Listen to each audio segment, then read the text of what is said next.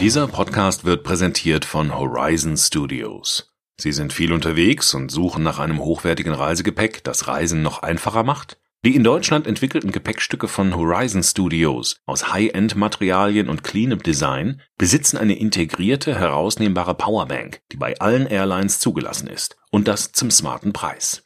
Haben Sie Interesse? Mit dem Gutscheincode Digitech50 erhalten Sie 50 Euro Rabatt auf nicht reduziertes Reisegepäck.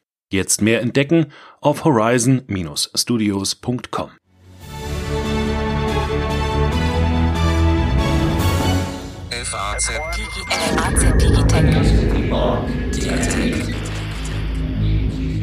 Liebe Hörerinnen und Hörer, herzlich willkommen zu einer neuen Folge unseres FAZ Digitech Podcasts, in dem wir uns für die interessanten Themen der Gegenwart und der Zukunft interessieren. Heute geht es um das gegenwärtige und oder zukünftige Bezahlen. Zuerst stelle ich aber vor, wer hier miteinander spricht.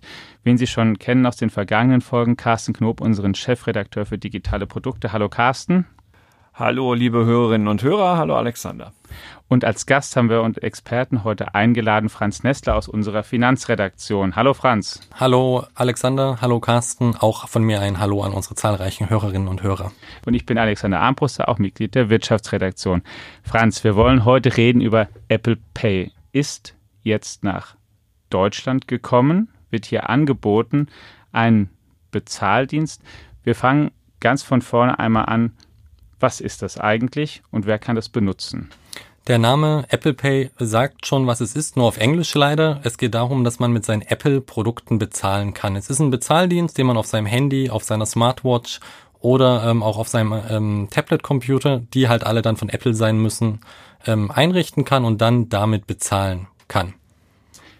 Und man bietet an, sozusagen die Anbieter. Es gibt Apple jetzt, die das machen. Google ist schon hier in Deutschland, die was ähnliches anbieten. Auch ähm, Banken haben ähnliche Angebote. Eine andere Möglichkeit an, als mit Bargeld zu bezahlen und vor allen Dingen auch eine einfachere, eine schnellere an der Supermarktkasse, überall sozusagen im, im Alltag, der das Leben erleichtern soll.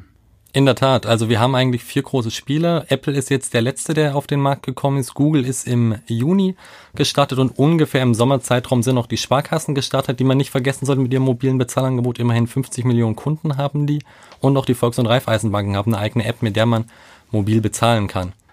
Jetzt hast du schon gesagt, wer mit Apple Pay, wer das nutzen möchte, muss Apple-Geräte haben. Was braucht man denn ansonsten, wenn man das machen möchte? Ähm, das Einzige, was man noch außer einem Apple-Gerät braucht, ist eine Bank, die das Ganze unterstützt. Ähm, wir haben dazu online, bestimmt auch in der Digitech-App, ähm, eine Übersicht dazu.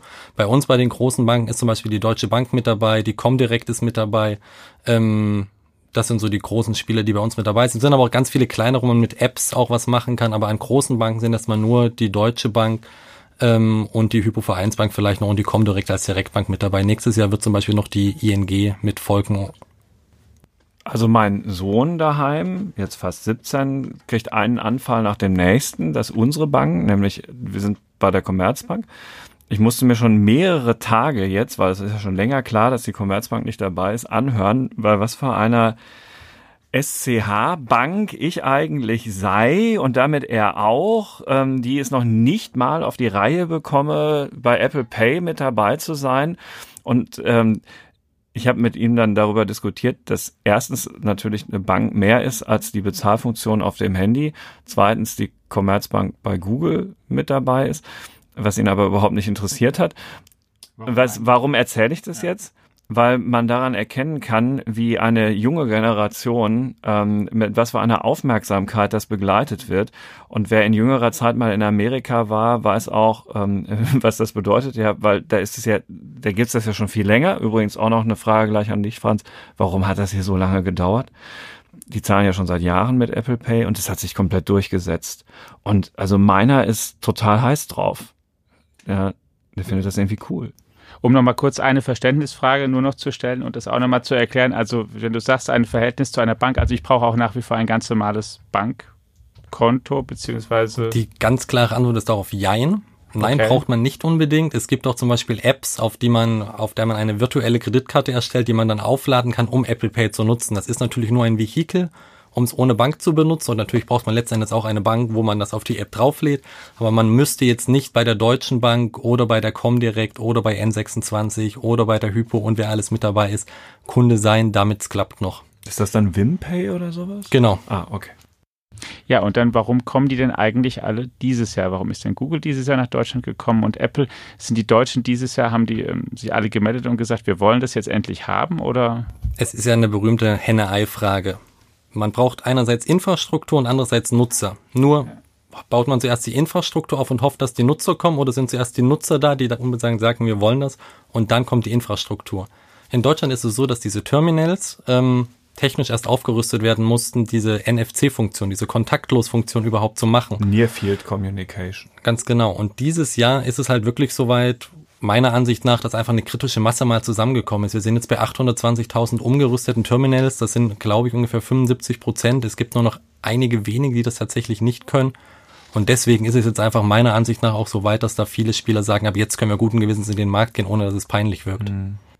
Wer nutzt es denn bislang? Du hast jetzt deinen Sohn schon erwähnt. Ist es was, was wirklich vor allen Dingen junge Leute verwenden, da wo es es gibt? Oder setzt sich das eigentlich in, in allen, bevor wir jetzt auf Deutschland nur alleine kommen, in allen Altersklassen? Da, wo es genutzt wird, nutzen es größtenteils junge Leute, die mit ihrem Handy einfach aufwachsen, die eher ihr Portemonnaie zu Hause vergessen würden als ihr Handy. Das kann sich ja selber selbst mal fragen. Was würde ich eher vergessen, Portemonnaie oder Handy? Ich glaube, das ist so ein Punkt einfach. Da haben wir jetzt also ein, so ein ganz spannendes Element schon erklärt, warum das ähm, sich hier auch vielleicht durchsetzen kann, auch sehr breit.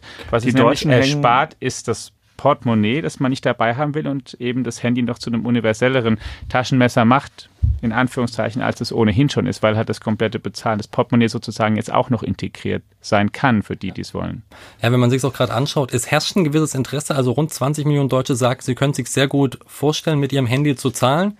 Aber die tatsächliche Zahlrate war im letzten Jahr zumindest noch sehr, sehr gering.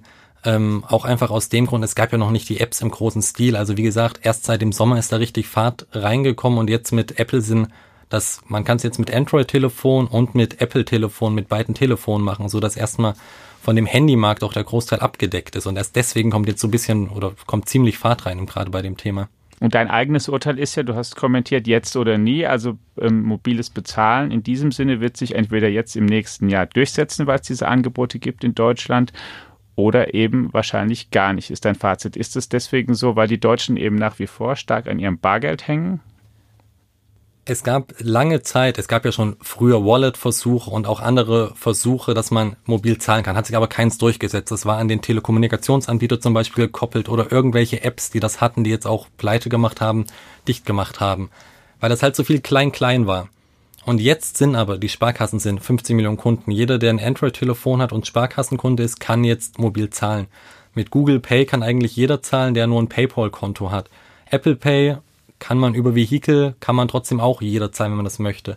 Und genau aus diesem Grund glaube ich, wenn sich nächstes Jahr nicht durchsetzt, sehe ich nicht, dass das eine relevante Größe sein wird. Eben auch, weil Deutschland Bargeldland ist, immer noch ist.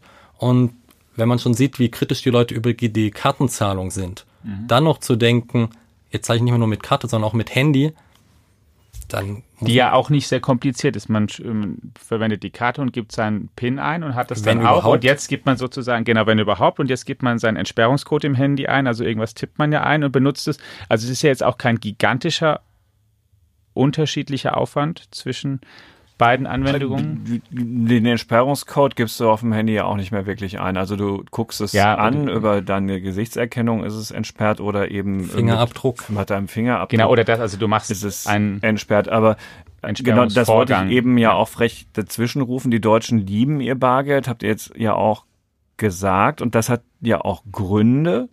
Also nämlich zum Beispiel die anonyme Nutzung desselben und auch dann so ein bisschen eben dann der Sicherheitsgedanke, vice versa, ja, was passiert mit meinen Daten und so, das, das schwingt da ja alles mit. Bessere Kostenkontrolle, sagen auch viele Leute äh, in den Umfragen. Die meisten Leute in den Umfragen sagen meistens Sicherheitsbedenken. Sie haben Angst, dass ihre Kartendaten abgegriffen werden könnten. Und beim Handy ist es natürlich nochmal abstrakter. Oh Gott, was passiert, wenn jemand mein Handy scannt? Weil es ist ja nur noch ein Stück Technik, wo das drauf gespeichert ist. Aber du schreibst hier ja in deinem Stück, ähm, dass sich äh, ganz äh, detailliert damit auseinandersetzt, ähm, äh, auch natürlich bei uns auch in, in unserer Digitech-App auch immer noch zu finden, die ähm, äh, wie, wie Apple Pay und diese ganzen Systeme des mobilen Bezahlens funktionieren, dass eine Antenne 1,5 Meter lang sein müsste, wenn ein Dieb Daten bei dieser geringen Reichweite, die dieser NFC-Chip hat, da abfischen wollte. Und das ist natürlich schwer vorstellbar, dass so ein Mensch mit so einem Rucksack und so einer Antenne drin dann da plötzlich in so einem Laden auftaucht. Das ist genau das, das ist genau der Fall. Also wenn die Antenne anderthalb Meter lang ist, wäre trotzdem die maximale Scanreichweite nur ein Meter. Ein Meter klingt erstmal viel, aber ein Meter ist natürlich auch trotzdem nicht nah. Und wenn wenn ich am Bahnhof stehen würde und sehe jemand mit so einer langen Antenne rumrennen, also wenn ich nicht drauf aufmerksam werde, wird bestimmt die Bahnhofspolizei drauf aufmerksam. Ja. Und selbst wenn diese Daten dann abgefischt werden würden, sind diese alle verschlüsselt. Der Dieb könnte damit nichts anfangen. Der, der hätte ein, ein Token, das ist eine anonymisierte Form der Kreditkarte und könnte damit dann nichts machen. Und selbst wenn er das dann hätte und nutzen würde, bräuchte er selbst ein Konto, um das einzulösen. Also er müsste quasi selbst seine Adresse, ein Konto angeben, um das dann einzulösen. Also da sind so viele hätte, wäre, wenns mit dabei, dass es technologisch nicht vorstellbar ist, dass es von, oder für mich nicht vorstellbar ist, dass es von Kriminellen abgefangen werden kann. Eine andere Frage ist natürlich, was mit, was mit Daten allgemein geschieht. Und da möchte ich gerne auch anknüpfen, das gibt es zwei namhafte Anbieter amerikanischen Unternehmen, haben wir ja schon gesagt, Apple und Google, die beide viele Daten sammeln und über viele verfügen. Ähm, hast du da Bedenken? Haben die Leute in Umfragen, die gefragt werden, da Bedenken? Also Apple sagt von sich selbst, ähm, dass sie diese Daten nicht weitergeben. Ähm, sie haben auch auf ihren technologischen Geräten einen äh, speziellen Chip, auf den auch keine Drittanbieter zugreifen dürfen, damit da eben auch keiner damit Schindluder betreiben kann. Bei Google ist das ein bisschen anders ähm, geartet. Da muss man schon sagen, sie geben auch explizit an, dass sie sich zumindest vorbehalten, diese Daten weiter zu benutzen, um spezielle Angebote zu machen, um ein spezielles Angebot zu machen für eine Vergünstigung beim Bürgerrestaurant um die Ecke. Das äh, sagen sie schon. Ob das jetzt ein Problem ist, muss jeder für sich selbst entscheiden. Ich persönlich denke, das ist kein Problem. Ich weiß, dass man heutzutage mit Daten zahlt, aber ich verstehe auch sehr gut, wenn Leute die Befürchtung haben, dass meine Daten, wo ich Burger essen gehe oder mir Klamotten kaufe, an irgendwelche Leute weitergegeben werden und ich dann zugespammt werde mit Werbung, die ich nicht bekommen möchte. Ist das vielleicht die geheime Chance für die Sparkassen? Es ist ja tatsächlich erstmal vielleicht nicht intuitiv, dass gerade die Sparkassen als Dritter auf dem Markt sozusagen konkurrieren mit den zwei führenden oder mit zwei führenden Tech-Konzernen auf der Welt, dass die Deutschen vielleicht am Ende sagen, hm, unsere Sparkasse, die kennen wir schon länger, beziehungsweise gerade die ähm, mittelalten oder älteren Deutschen, die sich dafür entscheiden? Ich glaube, da kommen wir wieder zu dem, was Carsten gerade gesagt hat. Ich glaube nicht, dass jemand sagt, okay, ich verkaufe jetzt mein Apple-Telefon, um mit Android die Sparkassen zu nutzen, weil die Produkte einfach zu cool sind. Ich glaube, die Leute werden einfach das intuitiv nutzen, wo sie ihr Gerät haben. Wo, wer ein Android-Gerät hat, der wird jetzt nicht auf einmal sagen, es gibt Apple Pay und ich wechsle jetzt zu Apple. Und ich glaube, wer Apple hat, der wird jetzt nicht sagen, ich werde Sparkassenkunde, damit ich Google Pay benutzen kann. Ich glaube schon, dass die Sparkassen dort ein gutes Produkt entwickelt haben, was relativ intuitiv funktioniert. Aber ob das für eine jüngere Generation, die deutlich wechselaffin ist als eine ältere Generation, ein tatsächliches Argument sein wird, um zu den Sparkassen wieder zurückzugehen, halte ich zumindest eher für ausgeschlossen. Also ich will jetzt ja nicht äh, die verdienstvolle, und das meine ich ernst, Sparkassengruppe oder die Volks- und Raiffeisenbanken gegen mich aufbringen, aber also bis zu Franz Tabelle heute habe ich von der App mobiles Bezahlen noch nichts mitgekriegt. Also die und mein Sohn auch nicht. Die Markenbekanntheit ist äh, doch eher unterschiedlich. Gering. Man hat bei den deutschen Banken halt das Problem, dass jede Bank dort ihr eigenes Ding macht oder gefühlt macht jede Bank. Also eine Commerzbank ist bei Google Pay mit dabei, eine Deutsche Bank ist bei Apple Pay mit dabei, Sparkassen und Volks- und Raiffeisenbanken machen was eigenes. Da frage ich mich schon so ein bisschen, warum das der Fall ist, weil man hätte ja zum Beispiel mit PayDirect heute schon ein eine App, mit der man im Internet bezahlen kann. Warum man dort nicht sagt, wir machen aus PayDirect, wo wir sowieso schon alle deutschen Banken zusammen haben. Was ja schwierig genug war. Was schwierig genug war, ähm, ein eigenes mobiles Bezahlprodukt. Das wäre mal innovativ gewesen, weil so mit dieser Kleinstarterei ja. haben schon, glaube ich, gerade jüngere Leute ein Problem. Wer verdient denn an diesem Bezahldienst und wie eigentlich? Ähm, wenn, was, was sozusagen Apple und Google bieten das jetzt an, was haben die davon und umgekehrt Banken, die mit denen zusammenarbeiten, was haben die davon oder was kostet es sie das eigentlich? Also bisher bekommen Banken, egal, wenn man mit Karte zahlt, bekommen die Banken einen bestimmten Prozentsatz an dem Umsatz, der getätigt wurde. Der ist sehr tief gesunken dank äh, einer EU-Regulierung. Ähm, und hier kommen wir auch Ist schon das zu. so eine Art Finanztransaktionssteuer? Nein, das ist keine Nein, das ist keine Finanztransaktionssteuer. Das, ist, E-Stück ist was das ne, ist einfach die, funktional sowas ähnliches, aber das ist einfach die, das Serviceentgelt, da, damit die Banken die Infrastruktur bereitstellen. Und Apple und auch Google nehmen von dieser sowieso schon geschrumpften Marge nochmal was weg. Bei Apple spricht man davon, dass es ungefähr ein Drittel ist.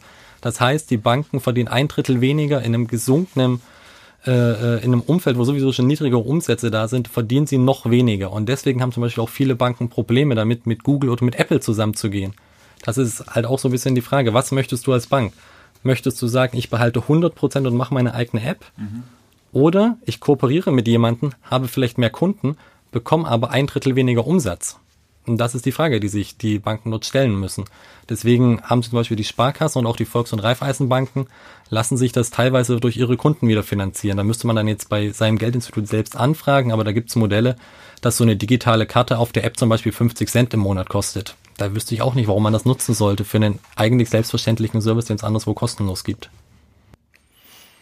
Alex, wir sollten solche Gespräche nicht mehr führen, ohne auch mal einen verstohlenen Blick auf China geworfen zu haben, wenn ich das mal kurz in einer eckigen Klammer verwenden darf. Klar. Weil wir reden hier natürlich jetzt über die Sparkassen und über die Volks- und Raiffeisenbanken und dann die beiden großen Amerikaner, aber China ist einfach zu wichtig und da gibt es mit WeChat diesem ähm, so eine Art WhatsApp für China, das Ja, und noch mehr wie von- ich hier in dem Podcast Ja. gelernt habe, zur Tencent-Gruppe gehört in einem Genau. vergangenen.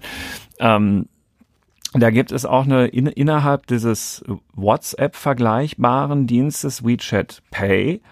Und das ist natürlich eine Plattform, wo mehr als eine Milliarde Chinesen dann mal eben mit bezahlen können und das auch sehr intensiv tun. Und man muss jetzt nicht meinen, dass das mit dem, was jetzt für Deutschland neu ist, in anderen Ländern schon alt ist, an, an, an, an, an Ende der Entwicklung gestoßen wäre. Also auch diese Messenger- und Chatdienste können zu Bezahlplattformen noch werden. Das nur so am Rande und es ist immer möglich, dass da auch noch mehr Mitarbeiter, äh, mit, mit, Mitbewerber auf den Markt kommen.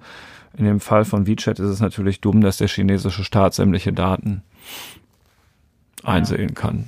Es ist halt einfach in Asien zum Beispiel so, die haben keine gewachsene Bankeninfrastruktur über Jahrhunderte, wie wir die haben. Deswegen sind die, die brauchen einfach gar nicht gefühlt mehr noch eine Bank dazwischen, weil die haben halt diesen Bankenschritt übersprungen, hatten auf einmal ihre kleinen Dinger, mit denen sie bezahlen konnten. Ähnliches kann man in ähm, China, äh, in in China sag ich, in Afrika auch beobachten. Hm, Da ist zum es auch ein Beispiel, großer Vorteil, ne? wo es zum Beispiel M-Pesa gibt, wo die Leute nicht mehr zur Bank gehen müssen, sondern sich einfach mit einer SMS die Miete überweisen können, einfach gesagt. Da sind wir einfach, weil wir eine über Jahrhunderte gewachsene Bankenstruktur haben, einfach noch deutlich langsamer und deswegen tun sich auch Google und Apple zum Beispiel relativ schwer, weil sie müssen ja mit jeder Bank dann verhandeln, wie viel Kohle bekomme ich von euch für diese Überweisung etc. Und das ist ein großes Problem, damit die hier eine Marktmacht bekommen. und haben dem gegenüber eben den, ich nenne es mal Bequemlichkeitsfaktor, den sie versprechen und auch den Wunsch, den sie erfüllen können aus Sicht vieler Menschen, die nicht viel ständig dabei haben wollen, sondern nach Möglichkeit am besten ein eher kleines Gerät, das ihr ganzes persönliches Leben für sie, mit dem sie es komplett organisieren können. Auch das Bezahlen. Ja, klar. Das ist ja auch so. Das große, moderne Schweizer Taschenmesser. Ja, liebe Hörerinnen und Hörer, herzlichen Dank, dass Sie uns zugehört haben. Ich hoffe, wir konnten Sie informieren, welche Möglichkeiten es jetzt gibt im Bezahlen, auch Darf ich in dich Deutschland. moderieren noch mal kurz unterbrechen? Ja, klar. Ja. Ja, nur ganz kurz. ist ja auch nicht das erste Mal. Ich weiß. Ja. Äh, aber vielleicht interessiert es ja auch noch ein paar. Ja, Ähm, sag mal, Franz, ähm, wenn man jetzt nicht Google oder Apple deswegen kaufen möchte als Aktie, weil die jetzt so einen Bezahldienst aufgemacht haben. Und wenn man sagt, eigentlich, hm, Aktie aus Deutschland könnte sie schon sein. Gibt es ein deutsches Unternehmen, das von diesem ganzen Kram sehr profitiert im Moment? Irgendeinen technischen Dienstleister, der vielleicht frisch im DAX ist? Ich wollte gerade sagen, nicht direkt, aber mit Wirecard ist dort natürlich ein Unternehmen mit dabei aus München oder aus Aschheim bei München, die sehr, sehr an diesen ganzen Bezahlvorgängen ähm, mit dabei sind. Und was vielleicht noch ein Vorteil ist, wenn man an Wirecard denkt, sie sind nicht so sehr im deutschen Markt vorhanden, sondern sie sind ganz viel in Asien vorhanden, haben dort auch eigene Dienstleister und beziehen einen Großteil ihres Umsatzes und ihres Wachstums davon. Also wenn man darauf setzen möchte, dass sich Mobile Payment und alles, was mir dazugehört, Zahlungsabwicklung durchsetzt, könnte man zumindest mal einen Blick auf die Wirecard-Aktie werfen, die zuletzt aber auch stark gerupft wurde im Zuge äh, der allgemeinen Krise der Tech-Werte. Ein unternehmerisches Risiko, man beachte den Konjunktiv, war keine Anlageempfehlung, aber eine Empfehlung vielleicht einfach mal sich da weiterzubilden, wenn es den einen interessiert. Entschuldige bitte, Alex. Kein Problem, lieber Carsten. Natürlich informiert die FAZ Sie auch darüber regelmäßig. Ja, jetzt oder nie sagt Franz Nestler, wird sich das mobile Bezahlen in Deutschland durchsetzen. Wir sind sehr gespannt, haben Sie hoffentlich informiert darüber, welche Anbieter es jetzt gibt, was die Chancen und Risiken sind, für die Sie sich entscheiden können, wenn Sie das möchten. Wer sich für Technikthemen noch allgemeiner als dieses hier interessiert, ist herzlich eingeladen, natürlich unseren Podcast weiterzuhören und auch alle anderen Angebote, die die FAZ macht, die Printangebote, Tageszeitung, Woche, Sonntagszeitung und natürlich auch unsere Online-Angebote, die Digitech-App und die Homepage, auf denen wir Sie auf allen Kanälen regelmäßig darüber informieren. Bleiben Sie uns gewogen, eine schöne Adventszeit. Bis nächste Woche. Vielen Dank und auf bald. bald. Tschüss.